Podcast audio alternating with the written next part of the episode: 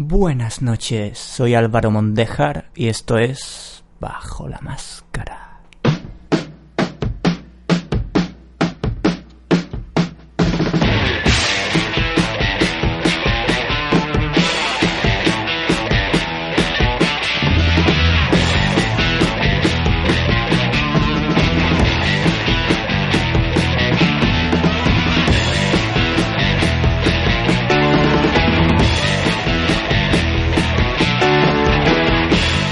Programa de radio en el que nos deshacemos de lo inútil y nos lanzamos a la búsqueda de nosotros mismos a través del mundo.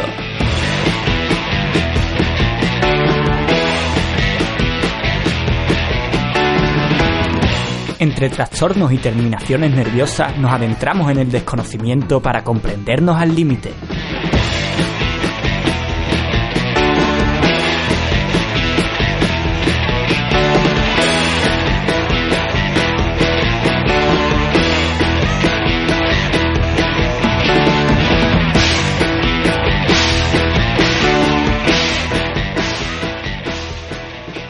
Bienvenido al séptimo programa de Bajo la Máscara. Antes de comenzar, como siempre, a quitarse la careta. La filantroteca. Un lugar donde bucear entre los egos para sacar a la luz y descontaminar los ombligos más llenos de pelusas. Hoy en la filantroteca te traigo a Eckhart Tolle.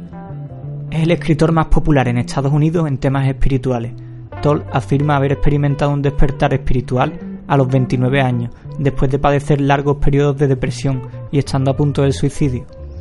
Tras la iluminación, abandonó su tesis doctoral en la Universidad de Londres y, sin empleo, durmió bastantes noches en los bancos de Hampstead Head. Paseó varios años de vagabundo espiritual, tras lo cual se mudó a los Estados Unidos. Su ensayo El poder de la hora enfatiza la importancia de ser consciente del momento presente para no perderse en los pensamientos. En su opinión, el presente es una puerta de acceso a una elevada sensación de paz.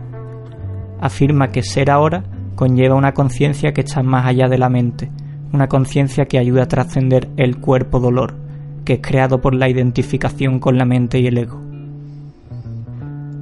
Eckhart Tolle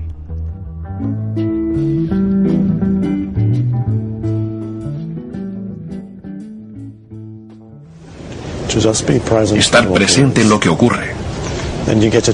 Así verás lo que es estar en un banco del parque sin que haga falta añadir nada a este momento. Los sonidos, las vistas, gente, el sonido del agua, la luz. Deja que sea como es. Llega la paz. No te sientes atraído por los acontecimientos, por pensamientos, emociones y reacciones. Eres el espacio amplio donde suceden las cosas. Eres la conciencia sin la que esto no estaría aquí. Solo serían átomos y moléculas en el espacio. Eres la conciencia que permite que exista este mundo.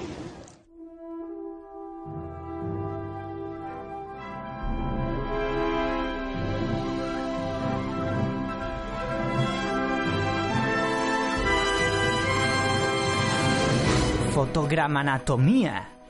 Una práctica de disección exquisita del cine.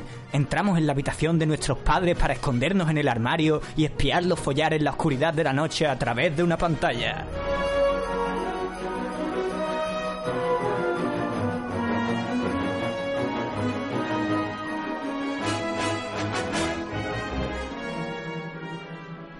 Hoy en Fotogramanatomía, Festen, celebración o la celebración es una película danesa escrita y dirigida por Thomas Winterberg.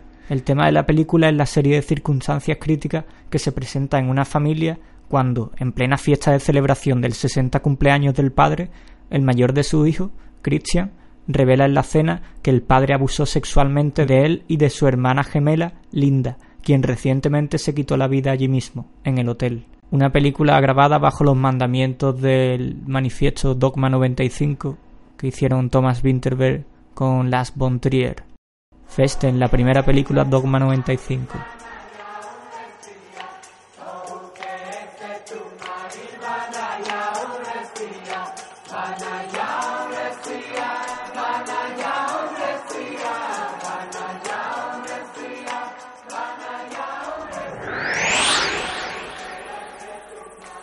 bajo el atril del profesor. Ideas e ideas que jamás encontraste en los libros de la escuela. Hoy en Bajo el atril del profesor, ¿qué son los arquetipos? Superficialmente podemos definir a los arquetipos como imágenes simbólicas comunes a la psiquis humana. El concepto de arquetipos nace con Carl Jung, discípulo de Freud y creador de su propia corriente psicoanalítica. Cada uno de nosotros funcionamos desde algún patrón arquetípico con el que podemos identificarnos de uno u otro modo. Por lo general, expresamos un conjunto de 12 arquetipos que forman parte de nuestra familia íntima de arquetipos, los que podemos llamar nuestro equipo de soporte personal a lo largo de la vida. Veamos un ejemplo de arquetipo, el adicto, el consumidor compulsivo, glotón, ver también jugador. Cada uno de nosotros está tocado por el arquetipo del adicto. La única cuestión es cuánto de nuestra vida está siendo consumida por él. Aparte de los sospechosos de siempre, drogas, alcohol, comida y sexo, uno puede ser adicto al trabajo, al deporte, la televisión, el ejercicio, los juegos de computadora, las prácticas espirituales, las actitudes negativas y el tipo de emociones que nos dan inyecciones de adrenalina. En su aspecto positivo, este arquetipo nos ayuda a reconocer cuando una sustancia externa, hábito, relación o cualquier expresión de vida tiene más autoridad sobre tu poder de voluntad de la que tiene tu espíritu interior.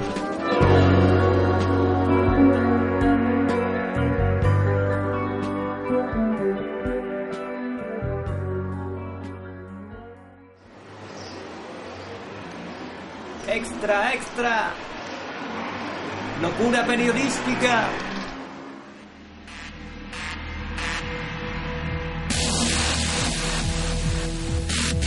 Bajo toda noticia hay un cierto atisbo de verdad, si la imaginamos, si la reinterpretamos tal como viene escrita.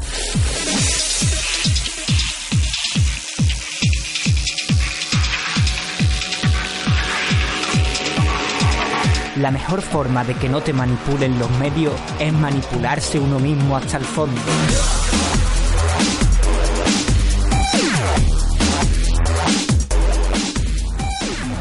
Hoy en Locura Periodística, imaginación activa e imaginación pasiva. ¿Qué es la imaginación pasiva? En cuanto nos cuentan una noticia desde un medio, por ejemplo, un atentado, al recibir la información siempre uno se imagina, de cierta manera, lo que ha pasado como una película mental. Eso nos provoca ciertas emociones. Los medios de comunicación son los principales cuentacuentos de hoy en día, como en la Edad Media pudieron haber sido los juglares. Ellos a veces mezclaban los hechos que ocurrían con la ficción, porque casi siempre se basaban en el relato de alguien. Esto no ha cambiado mucho en la actualidad. Hay que ser capaz de tener una imaginación despierta. Cuando nos cuenten una noticia hay que ser capaces de reimaginarlas por la propia voluntad de uno encarnando los personajes que protagonizan la historia y reformulando otros finales. Si no, nuestra imaginación es poseída por grandes grupos empresariales, hordas de juglares futuristas.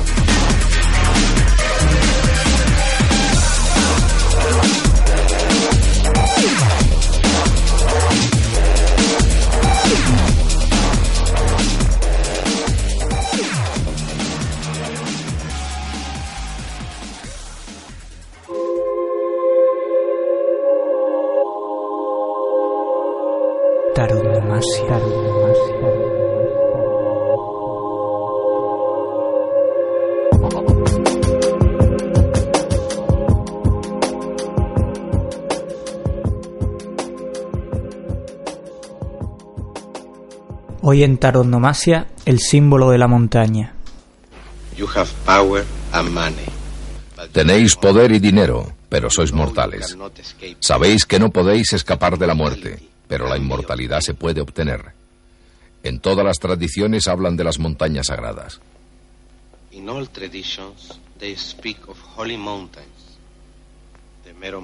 La montaña de Meru en la India, la montaña de Kuen Luen de los taoístas, el Karakorum del Himalaya, la montaña de los filósofos,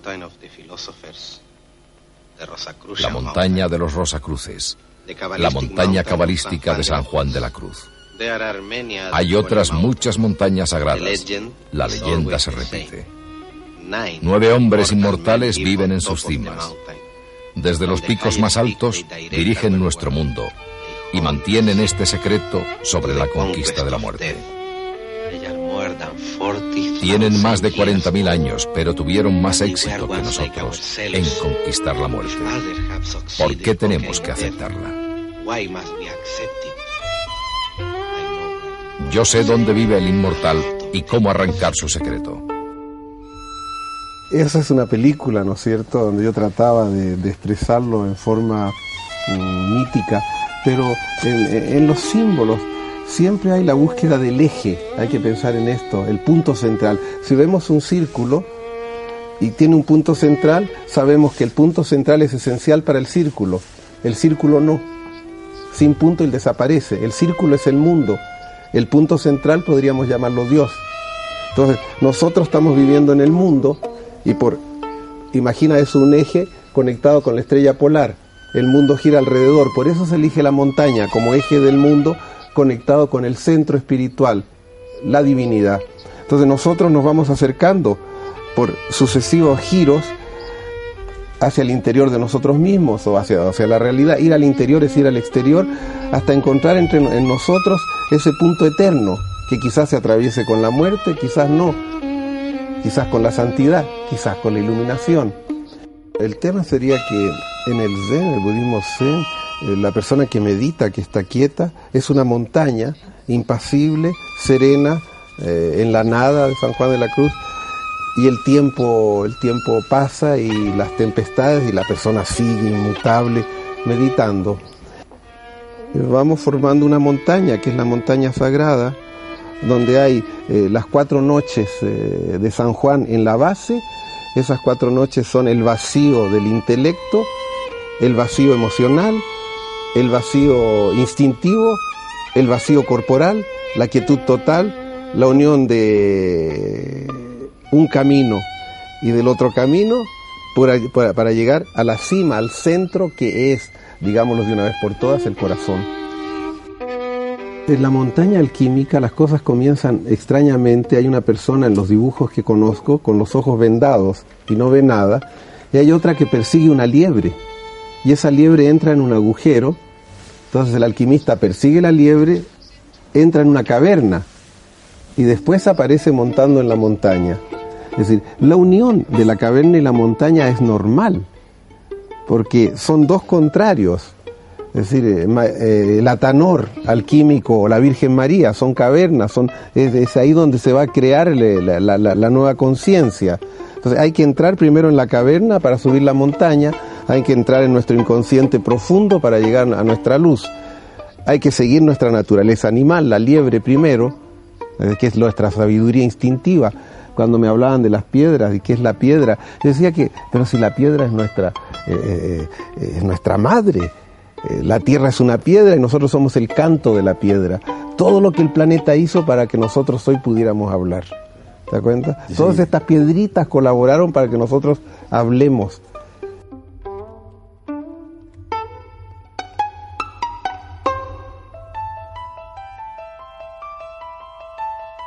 Trastornología. No, no, no, no, no. Así no. Ahí.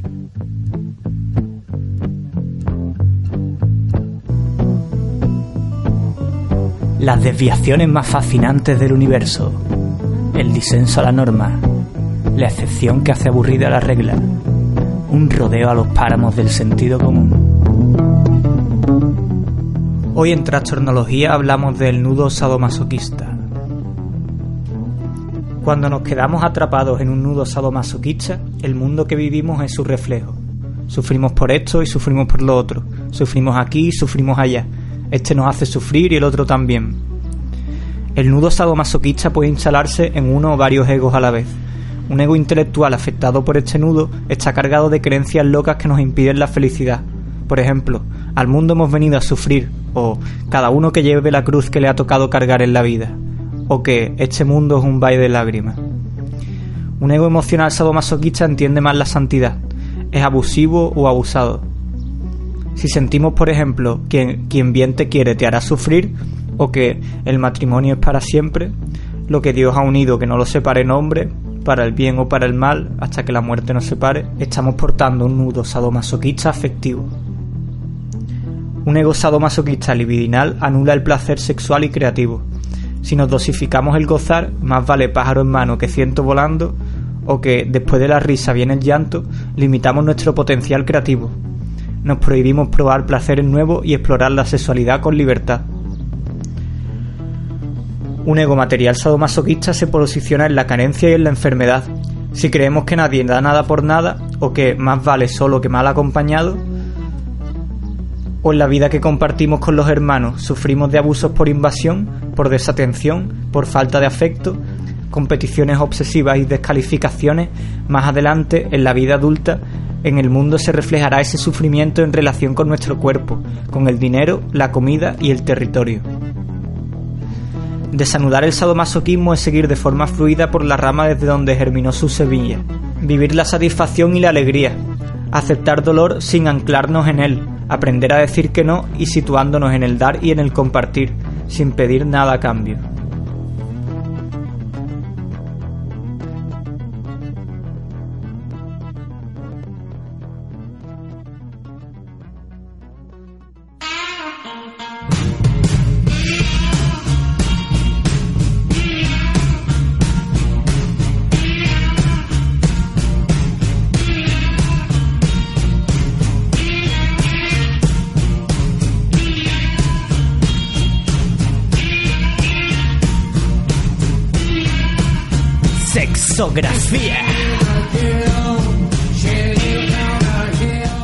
Hoy en Sexografía, los lugares más ocultos de la industria del sexo.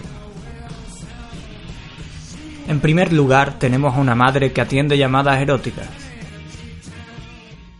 Me encanta que me chupen los pezones. Así. Mm. Sí, sí, me gusta más por detrás. Estoy separada y cuando los pequeños duermen, pues ellos están dormidos en su habitación y yo estoy en el salón y a mí no me oye nadie.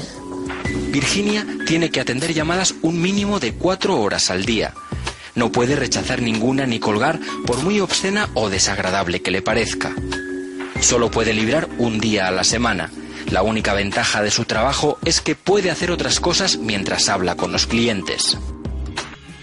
Y en segundo lugar tenemos a dobladores de películas porno si uno fantasea, no fantasea con la cuestión. En principio te digo que no, porque uno tiene que estar atento a otras cosas, como por ejemplo la boca, no al acto en sí, estás gimiendo todo el tiempo y es lo que digo, si vos tratas de gemir sentada o parada, te, se te sobreoxigena el cerebro, te mareas y no te da ningún tipo de placer. ¿Cómo es la sensación de meterte, por ejemplo, en el cuerpo de Pamela Anderson o alguna de estas actrices súper eróticas y, bonitas y sensuales? Bárbaro, es lindo, es lindo, porque son mujeres que son el símbolo de la sexualidad y bueno, y te sentís así como un diosa por un ratito.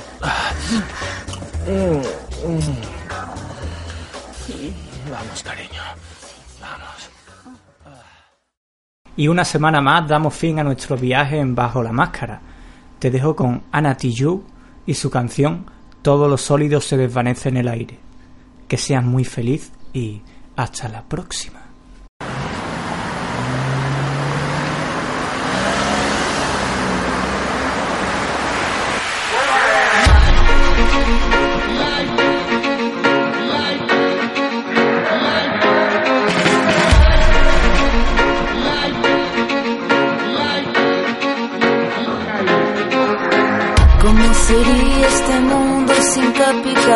Donde la humanidad fuera fundamental, donde todos fuéramos iguales, universal, sin patrones ni amos, ni el nuevo orden mundial. ¿Cómo sería este mundo sin capital, donde la vida fuera lo más elemental, sin patrones ni amos, ni tu nuevo orden mundial, y sin tu fuerza policial?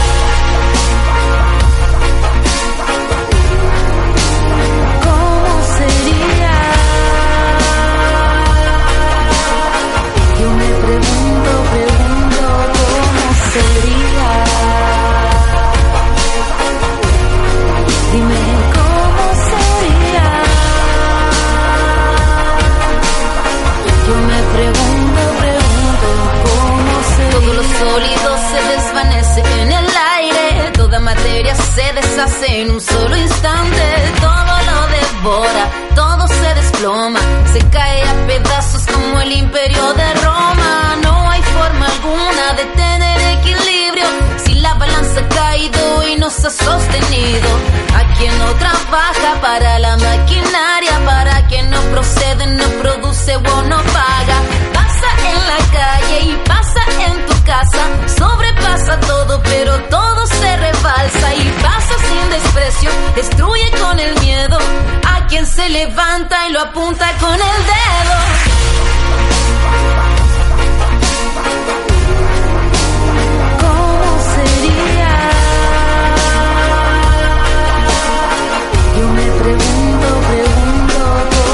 Sería. Dime cómo sería. Yo me pregunto, pregunto cómo sería. Cara a cara al sol, con el corazón plagado de amor. Sopla un viento fugaz como una señal de este ideal. Nada ni nadie podrá quitar este palpitar para impulsar. Nadie nos podrá borrar este gran soñar, este fuego que llevamos a.